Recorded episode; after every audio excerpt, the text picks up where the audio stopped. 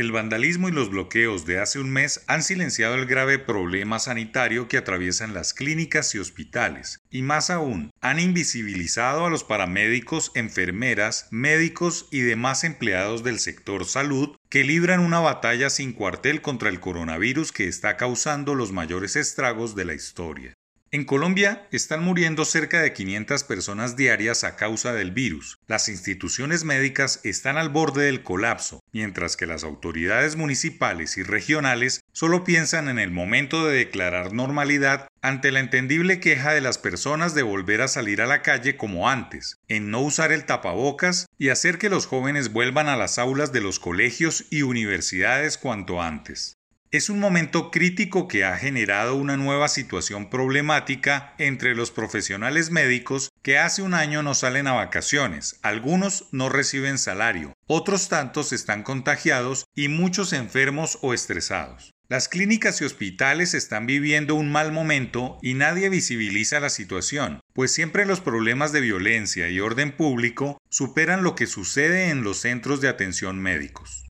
La sociedad no se puede permitir el olvido de los profesionales que se la han jugado durante el último año defendiendo la vida humana, ni que unos bloqueos delictivos y el vandalismo desenfrenado borren la tragedia que viven, o incluso que el Estado mismo no cumpla con lo prometido en términos de pagos, transferencias y beneficios a una población que está viviendo la época más dura. Al país se le olvidó el COVID y no atiende las cifras de muertos ni contagios porque temas como el Comité del Paro, la reforma tributaria o la necesaria vuelta a la normalidad borró la penosa situación con la que tiene que luchar el personal médico, un gremio al que no se le reconoce su labor e incluso se le culpa por los desenlaces fatales en una época en la que la muerte no es extraña. Las cifras más altas de la pandemia, tras casi año y medio de haberse iniciado, están superándose cada día. Según el más reciente informe del Ministerio de Salud, se reportan 25.966 nuevos casos tras el procesamiento de 90.698 pruebas, 48.133 PCR y 42.565 de antígenos,